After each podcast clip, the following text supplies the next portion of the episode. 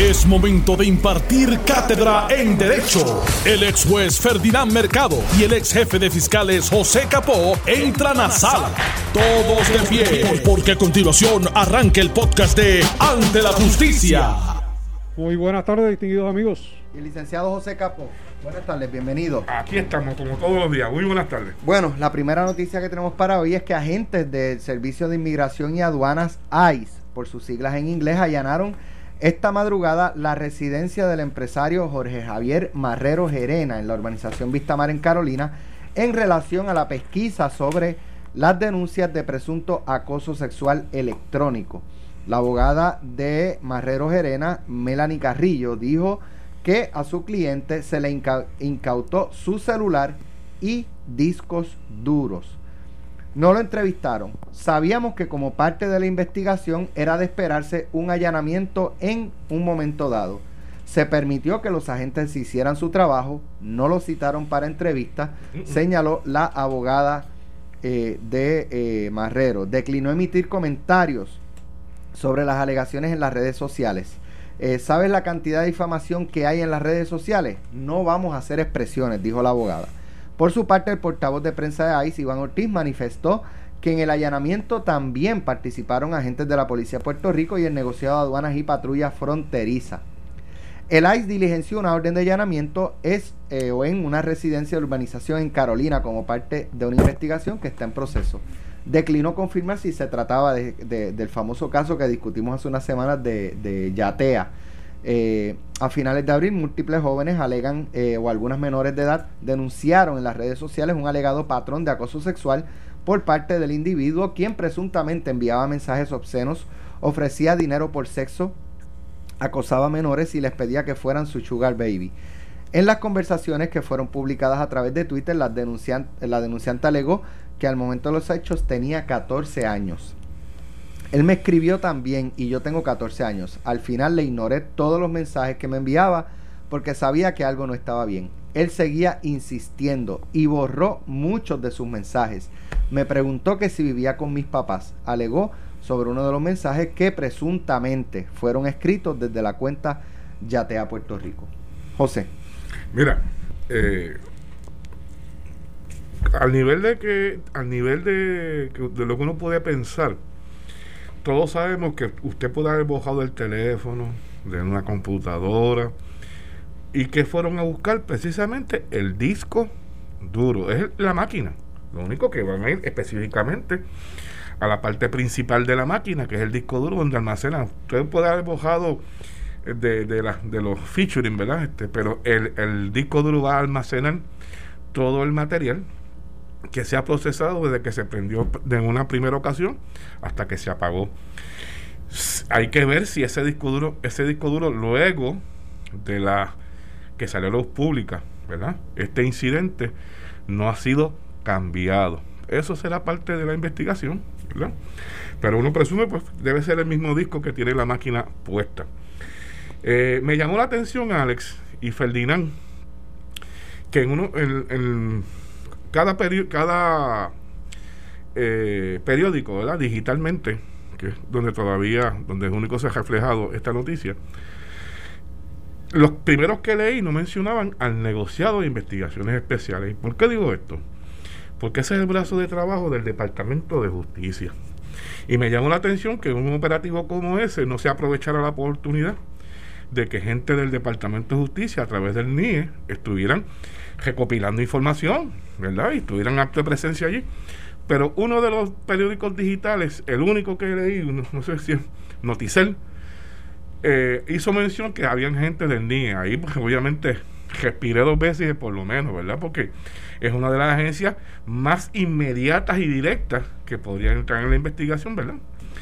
Indistintamente de si finalmente, como dijo la secretaria de Justicia, se sientan y deciden qué jurisdicción es la que va a radicar y por qué va a radicar, ¿verdad?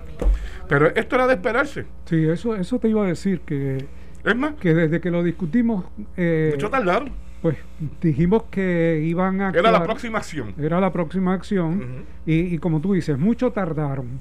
Obviamente parece que el, que el COVID detuvo un poco el, el proceso. Eh, Mira, si el disco duro eh, ha sido manipulado o ha sido cambiado, pues irán entonces al servidor original, pero el mecanismo existe para que ICE verifique lo que está buscando, que es efectivamente las fotografías de estas dos o de otras posibles víctimas más. O de otras, porque, porque tú sabes que cuando empiezan ahí, eh, puede cualquier acción delictiva que surja de la revisión, pues puede investigarse también. Así que, eh, pues, era de esperarse, creo que la abogada también lo estaba esperando. Y ya veremos el próximo curso de acción y el referente a esto. Indistintamente, de, escuché que de las expresiones de la licenciada, obviamente es para la grada, de que tanta difamación que se ha escuchado por la redes, mire, es que en la condición que está ese señor, indistintamente, eh, porque se presume inocente hasta que se le pruebe lo contrario, pero cualquier recomendación es que se mantenga callado en algún tipo de expresión, ¿verdad? Porque ella plantea que no ha sido entrevistado. Mira, es que lo repite en varias ocasiones. Porque si lo fueran a hacer allí, que no es la costumbre, tendrían que hacerle las advertencias legales, porque con lo que hay corriendo, o públicamente lo que se ha informado, cualquier pregunta que no sean un dato personal de su nombre, dirección o número de teléfono, tiene que hacer una advertencia de ley y obviamente se va a amparar en su derecho a la no autoincriminación. Y la, y la abogada que está clamando que lo entrevisten es la primera que le va a decir no, no va a decir nada. No hable, pero es como dice eh, José, es para, para las gradas, para una comunicación de mire aquí hay una difamación, mi cliente es eh, inocente hasta que se le pruebe lo contrario. Para sembrar alguna dudita en la opinión pública. Claro. Es el protocolo usual. Lo escuchamos todos los días. Ahora, qué raro, Ferdinand y Alex, que si aquí en toda esta controversia por lo menos se han mencionado dos personas o dos empresas con sus dueños, se haya decidido no hacerlo simultáneamente a los dos. Y eh, solamente hoy, por lo menos, se informa la parte de, este señor, de Yatea, ¿verdad? Pero no tengo duda de que o lo van a hacer con el otro o el otro entró en algún diálogo, yo diálogo ya con las autoridades. Porque me extrañó que no se hiciera con los dos a la vez. ¿Verdad? Sí. Bueno, eh, permíteme aclarar, si, si alguien nos está escuchando y nos escucha un poco distorsionado, durante todas estas todas estas semanas. Estamos en vivo. Son y son las máscaras también, que, que, no deja que hablemos como usualmente usted nos escucha. Tenemos algo de filtro. Llevamos 50 días transmitiendo en vivo desde el estudio. Correcto. hemos estado en nuestras casas. Hemos, con todas las medidas de seguridad que la empresa Grupo 1 nos ha dado. Desinfectante en spray, plástico, papel, wipes. Ustedes que nos están observando. sanitizer. Más cada uno de nosotros tenemos nuestros equipos también. Para porque, la responsabilidad de todos. De todos. Eso es así. Y gracias a Dios hasta el y momento. Hoy, hoy es un día también especial. Hoy es 15 de mayo. Mañana se cumplen los dos meses. Que se cumplen, exacto. Hoy se cumplen dos meses del anuncio. Del anuncio, dos meses de aquel domingo. El domingo que se hacía efectivo el lunes. Dos meses de aquel domingo. Así que llevamos dos meses es, este, y, y creo que, que la ciudadanía ha ayudado mucho. Eh, a pesar de que ha habido instancias en las que vemos Fortrax, este, ¿sabes algo? En términos generales, de 3.2 millones de ciudadanos, eh, qué sé yo, que haga, que haya una cantidad de personas que se mm. salgan de la orden este e, es una es ínfimo pero Ferdinand y yo antes de entrar aquí al programa ahorita hacíamos un, comentábamos verdad de nuestra experiencia todos los días desde que nos levantamos hasta el mediodía que ya estamos preparándonos para venir para acá y Ferdinand lo puede expresar pues mira ha, han ido creciendo eh, la cantidad de personas de vehículos en las calles y de personas caminando inclusive por las aceras. Y a medida que han pasado los días, que se ha flexibilizado, veo que los que caminan han, abandonado sus mascarillas, muchos. Sí, yo lo he visto. Y, y en los vehículos, pues veo eh, vehículos de tres, cuatro personas y una eh, gran cantidad hasta hoy que hubo una congestión para llegar aquí. Me tardé el doble de lo que usualmente Bueno, me tardo, pero yo vengo del lado contrario a donde está Cerrado. Cerrado. el eh, eh, José viene de Calley y, y, y sí, tiene, ti- ti- tiene una congestión porque están tumbando el, el un puente. puente que cruza de lo que era Oso Blanco hacia el otro lado del expreso. Correcto. Eh, esto es, yo diría, si viene de San Juan hacia Caguas, después del puente del tren urbano. Eso es así. El después del centro comprensivo del cáncer. Ahí. Más adelante hay un puente que no se, no tiene ningún uso en estos momentos y como saben, pues hay unas construcciones eh, de los carriles del centro que vienen de Caguas y, ese puente, pues eh, aparentemente eh, es un obstáculo para ese proyecto, así que no, da- no teniendo ningún uso más eh, está la construcción, pues lo, lo están tumbando. Así que si nota una un tráfico y obviamente, pero también recuerda Felinan que cuando tú cierras un, bueno, cierras los dos, las dos vías. Cierra las dos vías, pe- Cierras las pero, dos vías. pero es, y, tú- y es una vía para- principal de, de la zona metropolitana La y aquí usualmente trastoca todo. Claro, con, si esto llega a ser eh, en febrero, fuese peor.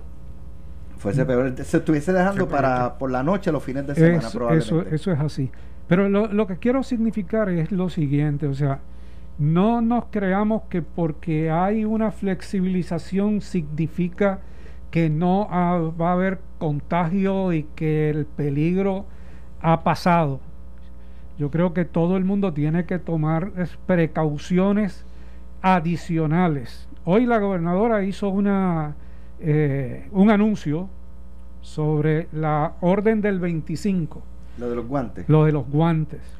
Este, controversial, obviamente, porque ya se había indicado que los guantes eh, son eh, un- Una fuente. una fuente de contagio si usted no lo maneja, Dice, no lo maneja bien, hecho, pero eh, si- lo advirtió. Si ustedes recuerdan la vista que fue eh, Sí, el doctor eh, Juan Salgado. Salgado en la Cámara de Representantes, él llega sin guantes, Explícame. solamente con una Y mascarilla. es del Task Force. Es el que él- asesora. él es uno de los De principales del Tax Force y él dice es que ya sea a nivel científico y médico el usar guantes no previene nada porque si tú tienes el guante y como quiera te tocas la boca, la nariz o los ojos con el guante es lo mismo que si te lo tocas en con las manos. y en el vehículo de motor, si tú usas el guante para algo externo y te montas en el mismo, estás regándolo en el guía, en el panel, en los instrumentos, en O sea, todo. si tú usas guantes, tienes que hacer lo mismo que si no usas guantes, limpiarte las Tiene manos que hacer lo mismo, constantemente. exacto, tiene que hacer lo mismo. Y de hecho, eh, un neumólogo que, que entrevistamos en algún momento dado, no recuerdo su nombre y me disculpa por eso, él indicó que incluso en el látex el Dura virus más. dura más que en la mano. Alrededor de cinco días. Entonces, hay, hay un debate y mucha gente diciendo que no van a usar guantes. este Mascarilla sí, perfecto, pero guantes no. Pues, Yo no tengo sé. la impresión de que esto, y se lo comentaba a Capó, de que esto es una petición de, del comercio para evitar la, con- bajo la creencia de que evita la contaminación o que las personas no toquen las, las cosas que Los productos. los productos Sí. que van a vender yo, que van yo a lo, vender yo lo- yo lo percibí más como este eh, va- tenemos una proyección de que estamos flexibilizando por un lado, tenemos que dar una proyección de que estamos fortaleciendo las medidas de seguridad por el otro. Lo que pasa es que esa no es necesariamente la más acertada por lo que acabamos de explicar. De hecho, dice aquí una nota para el público general, los Centros para el Control y Prevención de Enfermedades, el CDC en Atlanta, recomiendan usar guantes al limpiar o al cuidar a una persona enferma. Esas son las dos instancias en las que se recomienda científica y médicamente que se utilicen guantes. En otras demás, palabras, no. Pero- si oh. usted va a usar guantes, es lo mismo, y lo, lo repito para que se quede en la mente. El hecho de que use los guantes no significa que sustituya el alcohol.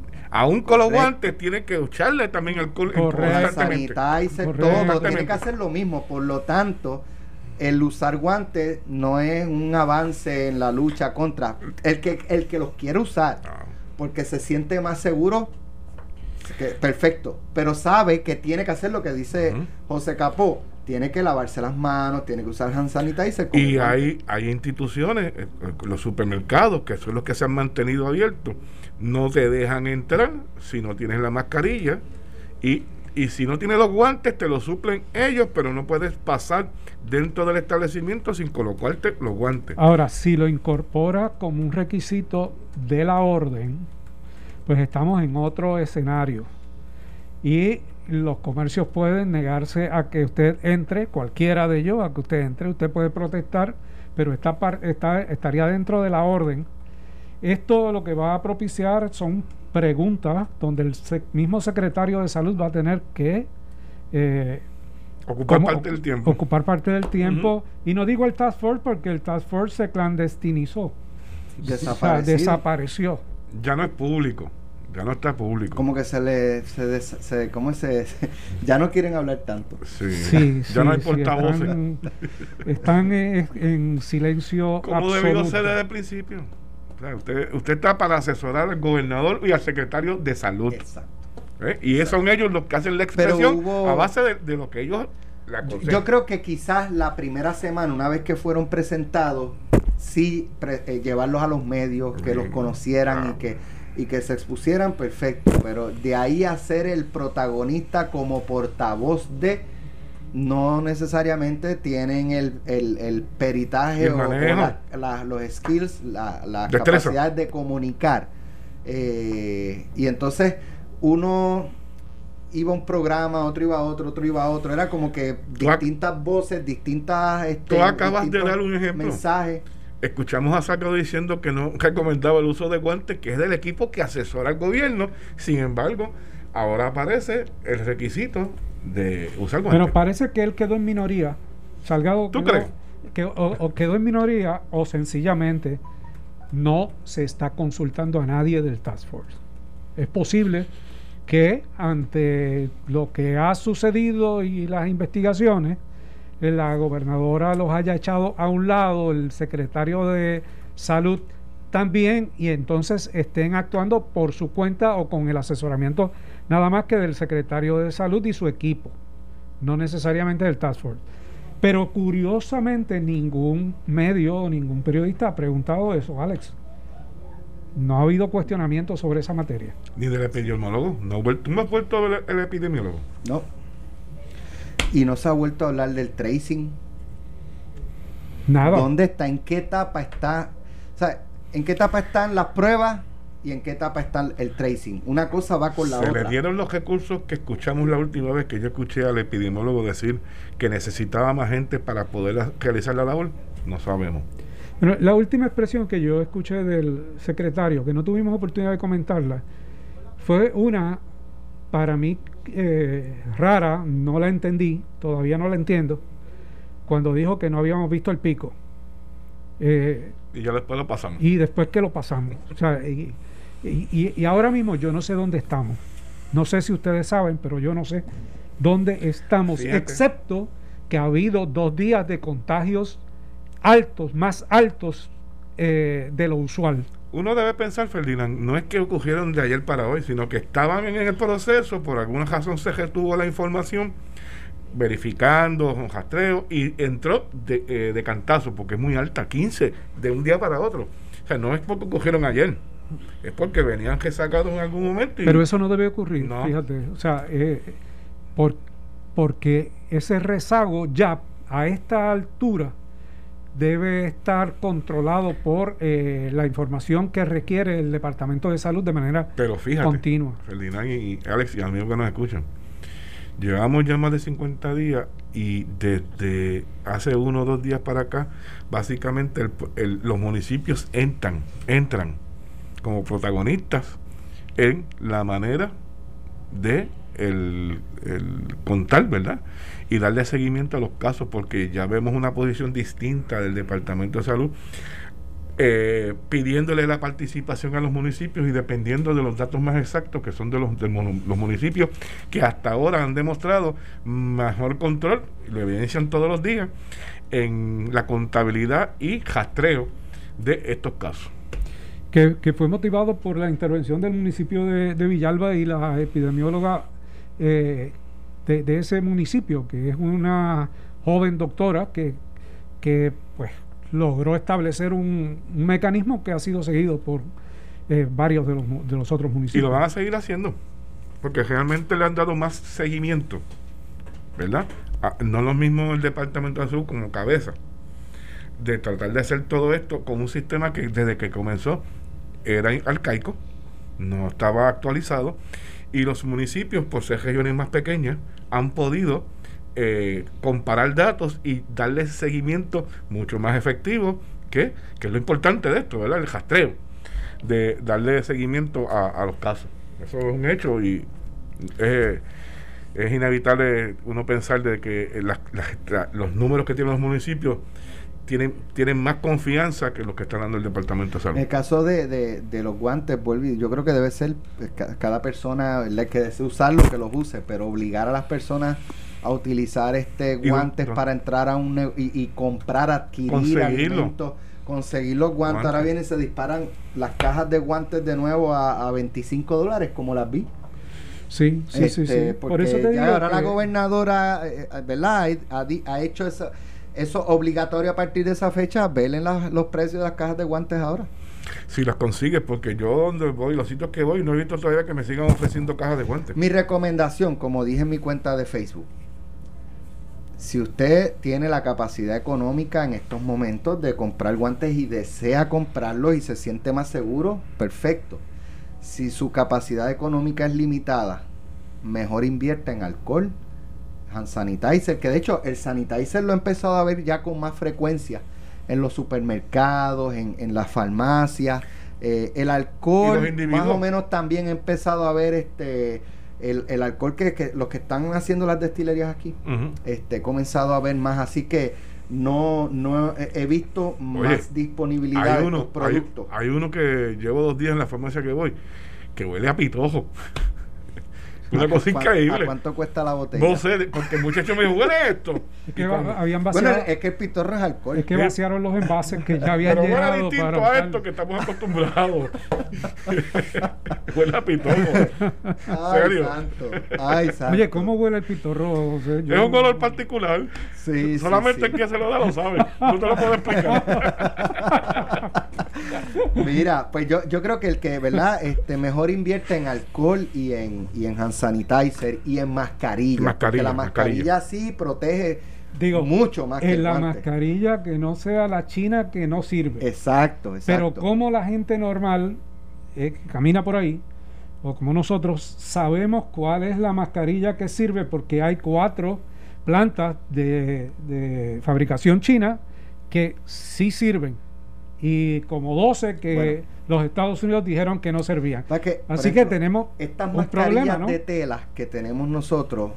Eh, yo no sé si en términos de si uno que la usa y uno tose o estornuda, si sale, yo no, ¿sabes? no, no me he puesto. Que hay, hay que dicen, pero, pero ciertamente, si una persona.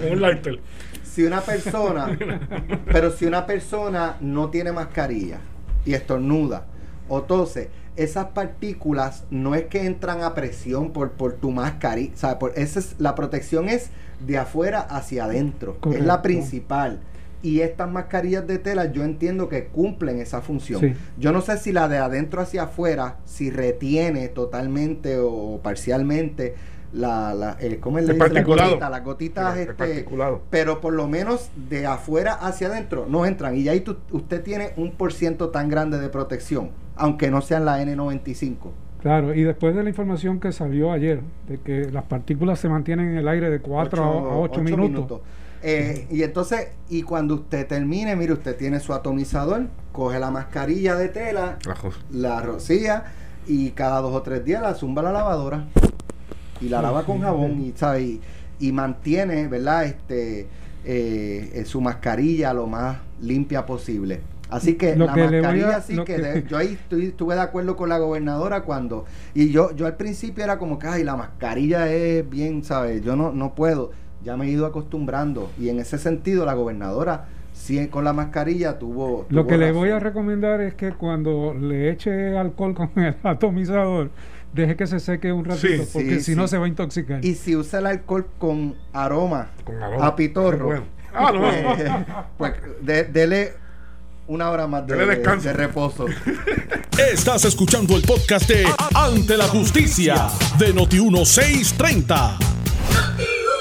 Senado aprobó de manera unánime un proyecto de ley que ordena la creación de la Junta de Revisión de Condenas Erróneas. El organismo estaría adscrito al Departamento de Corrección y Rehabilitación, serviría como una especie de filtro para que los convictos de delitos graves o menos graves con pena de delito grave puedan someter sus casos argumentando que existe evidencia nueva y creíble que demuestra que su condena fue errónea. El proyecto de Héctor Martínez fue aprobado por encima de la objeción del Departamento de Justicia que argumentó que en una o argumentó en una ponencia que no se identifican los fondos. Eso no tiene nada que ver con fondos. Bueno, que no se identifican los fondos para la creación del nuevo organismo, ya que existen mecanismos para retar condenas erróneas en los tribunales. El organismo estaría compuesto por un ex fiscal, un ex juez, no, por favor, se me quedan aquí. se me quedan aquí Yo creo que. Yo, dudo, dudo, dudo, que. Este, este juez no vayan ni tan siquiera a consultar. Eh, pues sería un ex fiscal, un ex juez y un ex funcionario. Eh, no se precisa qué posición, de, su posición del negociado de ciencias forenses un miembro del proyecto Inocencia y un profesor de Derecho con experiencia en el ámbito criminal. La nueva Junta solo atendería casos en el que la sentencia sea final y firme. Deberá además rendir un informe recomendando o no la exoneración del convicto. En el caso de que la recomendación sea negativa, el convicto podría emplear otros mecanismos en ley para retar su condena. Pues, ¿para pues no estamos, estamos poniendo un escalón más. Estás poniendo un proceso paralelo en caso, digo, si Héctor Martínez nos está escuchando y quiere llamar porque hay algo que se ha quedado en la discusión, siéntase en la libertad de hacerlo, senador. Eh, dice que la nueva Junta solo atendería casos en el que la sentencia sea final, deberá además rendir un informe, eso es lo que acabamos de comentar al defender la medida. Martínez sostuvo que estudios realizados en Estados Unidos demuestran que eh, entre el 5 y el 6% de la población carcelaria cumple sentencias erróneas. En Puerto Rico hay alrededor de 700 800 confinados cumpliendo sentencias por delitos que no cometieron. El derecho de acceso a la justicia no debe estar enmarcado en los recursos económicos del convicto. El derecho de acceso a la justicia debe enmarcarse en buscar la verdad y hacer justicia. Si a una persona en la libre comunidad se le hace difícil llevar un caso de apelación, Imagínese llevar casos de apelación cumpliendo una sentencia. Dijo, el sistema de justicia estatal y federal no es perfecto, insistió. Es una medida de avanzada porque le da la gran oportunidad a aquellas personas que pueden levantar alguna evidencia y poder llevar sus reclamos sin tener los recursos económicos. Mira, este yo fui. O sea, e, es, es inténtalo con ellos, pero si no, no puedes con ellos, pues haz lo que, hace, lo que se hace de ordinario, pues para eso. Ciertamente la idea es loable. O sea, ¿quién se opondría a que una persona dice, y usted saca una estadística porque ciertamente... ¿De dónde? Yo no sé cómo llega el número. Eso el proyecto Inocencia, desde su origen en el 2015, cuando se eh, eh, contempló la ley que está actualmente, que cobija el proyecto Inocencia, se sacó eh, muy, muy, muy, muy acertadamente el licenciado Julio Fontaner, trajo una estadística de qué por ciento, 4% eran de, de personas que estaban condenadas que alegaban ser inocentes y que probablemente lo eran, ¿verdad? El sistema no es perfecto, no es perfecto. Esa estadística, básicamente, trajo, se trajo desde el 2015 y, y se viene trabajando, esto no es en la jurisdicción de Puerto Rico, se viene trabajando en toda la nación americana hace tiempo. El licenciado Fontaner lo incorporó como parte de un proyecto de la Facultad de Derecho de la Interamericana y lo puso en función tan así que ha presentado en los, los tribunales tres casos desde el 2016 al día de hoy, ¿verdad? Uno en Aguada, que sabemos el resultado, otro en Carolina, que también conocemos el resultado y queda pendiente, creo que uno en Arecibo, que está pendiente. La verdad, la medida es simpática, es una medida, pero al día de hoy, nuestro sistema de justicia, en las reglas de procedimiento criminal, contemplan cuando una persona fue juzgada y sentenciada y aparece nueva prueba, que no tiene que ser necesariamente el DNA ¿eh? no tiene que ser DNA, nueva prueba, las reglas de procedimiento establecen un proceso por el cual un confinado, un convicto puede solicitar la moción de un nuevo juicio. Hay unos criterios para, para determinar si procede o no, ¿verdad? Pero existe y el argumento de que los menos aventajados tienen no tienen el acceso a la justicia, cada una de esas personas tuvieron abogado contratado o abogado designado y en la mayoría fueron abogados que la Sociedad para Asistencia Legal representó. Y el hecho de que ya salen convictos no significa que en algún momento de esa nueva prueba mm, este, se comuniquen nuevamente con su abogado y estoy seguro que la división de apelaciones de, de asistencia legal, que son tremendos profesionales, van a llevar el proceso. O sea, eh, procesos hay disponibles en el momento y mecanismos para hacer este tipo de, acción. Yo coincido contigo, yo creo que es una idea loable eh, y que está planteada de buena fe. Sí. Me parece que es eh, impráctica de, la manera en que se está planteando y un poco esta junta lo que hace es que recoge el concepto que hay en algunos códigos y que están en códigos penales de algunos países eh, latinoamericanos también del juez de sentencia eh, de vigilancia penitenciaria, juez de vigilancia penitenciaria, que es el juez que tiene, eh, claro que allá es una sola persona, el juez que tiene control del confinado. Aquí en Puerto Rico, una vez se sentencia y el caso es final y firme, quien tiene control del, del confinado no es la rama judicial. Pierde su jurisdicción. Pierde su jurisdicción. corrección. Y es corrección. Aquí estamos creando una junta que es una junta dentro del Poder Ejecutivo que evaluaría prácticamente lo que hizo y revocaría lo que hizo el Poder Judicial para llevar o un procedimiento, eh, porque dudo mucho que se esté planteando que esa junta pueda revocar eh, la sentencia, por lo tanto tendría que llevarlo nuevamente eh, con una nueva prueba al, al, tribunal, pero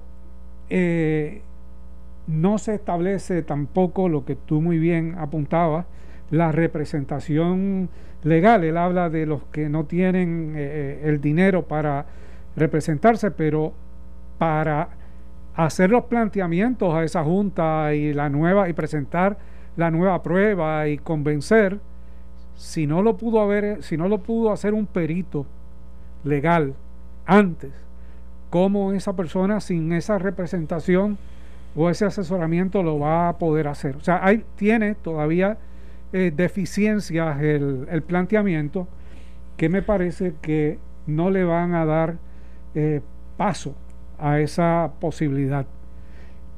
Por otro lado, si yo tengo ese mecanismo después de sentencia final y firme, entiéndase que ya no puedo apelar si es sentencia final y firme, lo único que puedo es plantear un nuevo juicio eh, en el tiempo que me concede la regla de procedimiento criminal, prácticamente todos los confinados van a tratar de utilizar ese mecanismo, sea porque tengo la prueba nueva o porque me invento la prueba nueva para yo tratar de, de, salir. Eh, ¿Cómo se maneja ese escenario ante esa realidad que estás creando? Tampoco eh, surge de la noticia. Igual, Ferdinand, y lo discutimos antes de entrar al programa, me pregunto, ¿Qué herramientas va a utilizar esa comisión? Porque si yo, si a mí me preguntan, no creo que sea necesario en este momento porque las reglas proveen para el ciudad, para que el convicto pueda hacer ese tipo bajo una alegación de nueva prueba con los requisitos que no estuvo disponible al momento, que no fue porque no se hizo la diligencia razonable, sino porque era que no, no, no, no sabía de su existencia inadvertidamente. Bueno, ahora mismo, yo quisiera que si esa comisión se compone de ese fiscales, juez, este, de, la, de la Facultad de Derecho, que tengan la oportunidad que, tuvo el juez de instancia y las partes de abajo de escuchar todo el juicio, todo, que examinen el expediente del tribunal, que tengan, que tengan la obligación de ver el expediente del Ministerio Público y luego de eso, entonces que hagan una determinación a base de la nueva prueba. Pero es fácil, sea, tienen que echarse al cuerpo todo el proceso completo lo que duró, ¿verdad? Porque estamos hablando de aquellas personas que, que se sometieron al proceso y que no fueron una alegación, que levantaron las manos y negociaron un acuerdo.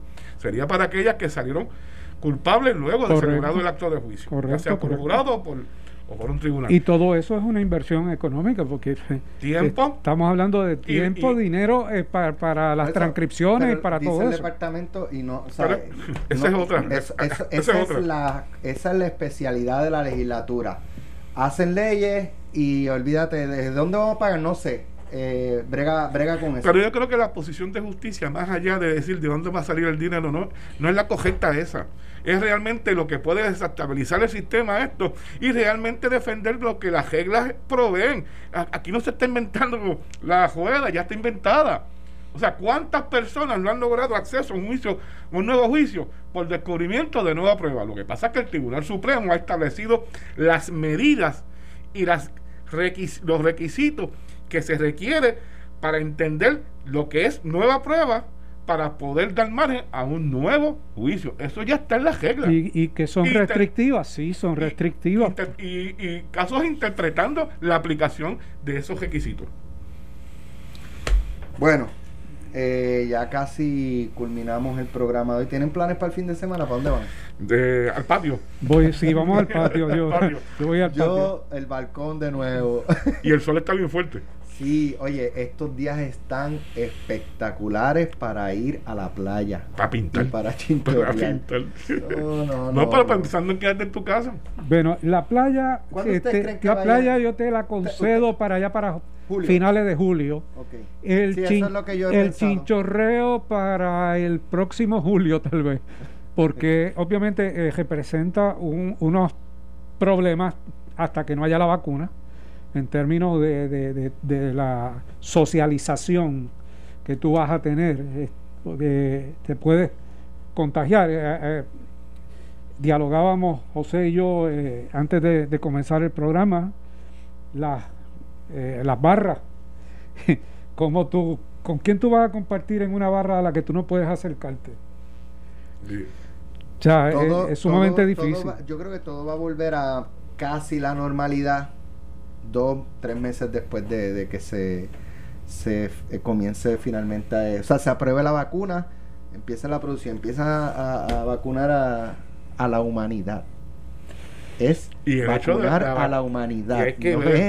no, es, este eh, mira, yo tengo una preocupación con eso porque esa vacuna tiene que ser lo más libre de costo posible porque si no te va a crear una inequidad en el proceso, una disparidad de aquellos que pueden inocularse contra el, virus y aquellos y aquellos que no. Por, llamarlo de alguna forma, se puede nacionalizar la vacuna, o sea, el gobierno prohibir, el gobierno cubre los, los costos, los gastos, eh, sí, podría hacerlo, podría no hacerlo. obligar a la es socializar. Eso es socializar. Porque sí, nacional sí, es como tú te, Sí, sí, sí, utilizar el término. La empresa, la empresa. Utilizar el término incorrecto. Socializar. ¿Tú no te acuerdas antes que las vacunaciones se hacían en las plazas públicas? En las plazas públicas de cada pueblo. La, de hecho, y, en las y en todas las escuelas yo recuerdo. Sí, sí, sí. En la época de los 60. Sí, eso antes, antes, de que. La influenza la, dan gratis cada rato. eso antes de que, de que surgieran los planes médicos. Porque es una cuestión de supervivencia de la humanidad. Claro.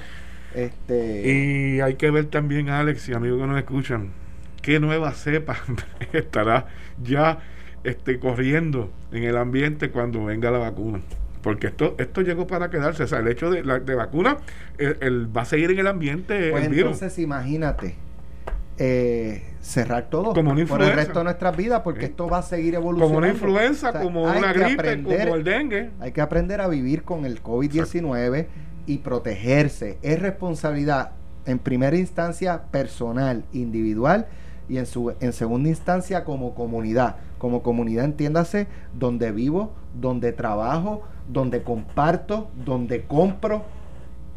Pero la primera línea de defensa es usted mismo. No es Wanda Vázquez, no es el Tax Force, no es Lorenzo González, no es el, su patrono, es usted. Esa es la primera línea de defensa. Mira, a, a mí me ha resultado bien, bien curioso que esta no es la primera vez que la humanidad sufre este tipo de situación. La sufrió en 1918. Esta es la foto de la gente en aquella época con las mascarillas de tela. bien simi- todo es todo es similar, incluyendo las medidas salubristas que se han tomado y, y las posiciones de los gobiernos. Todo, todo es bien similar. Sin embargo, hasta que comenzó esta pandemia, realmente yo no había escuchado tan, tanto con la importancia sobre esa influencia de, de 1918. Era la fiebre española, era. La fiebre, pa- sí. Eh, yo no recuerdo que nadie me la haya mencionado, que nadie me la haya La mencionado. primera vez que yo lo escucho.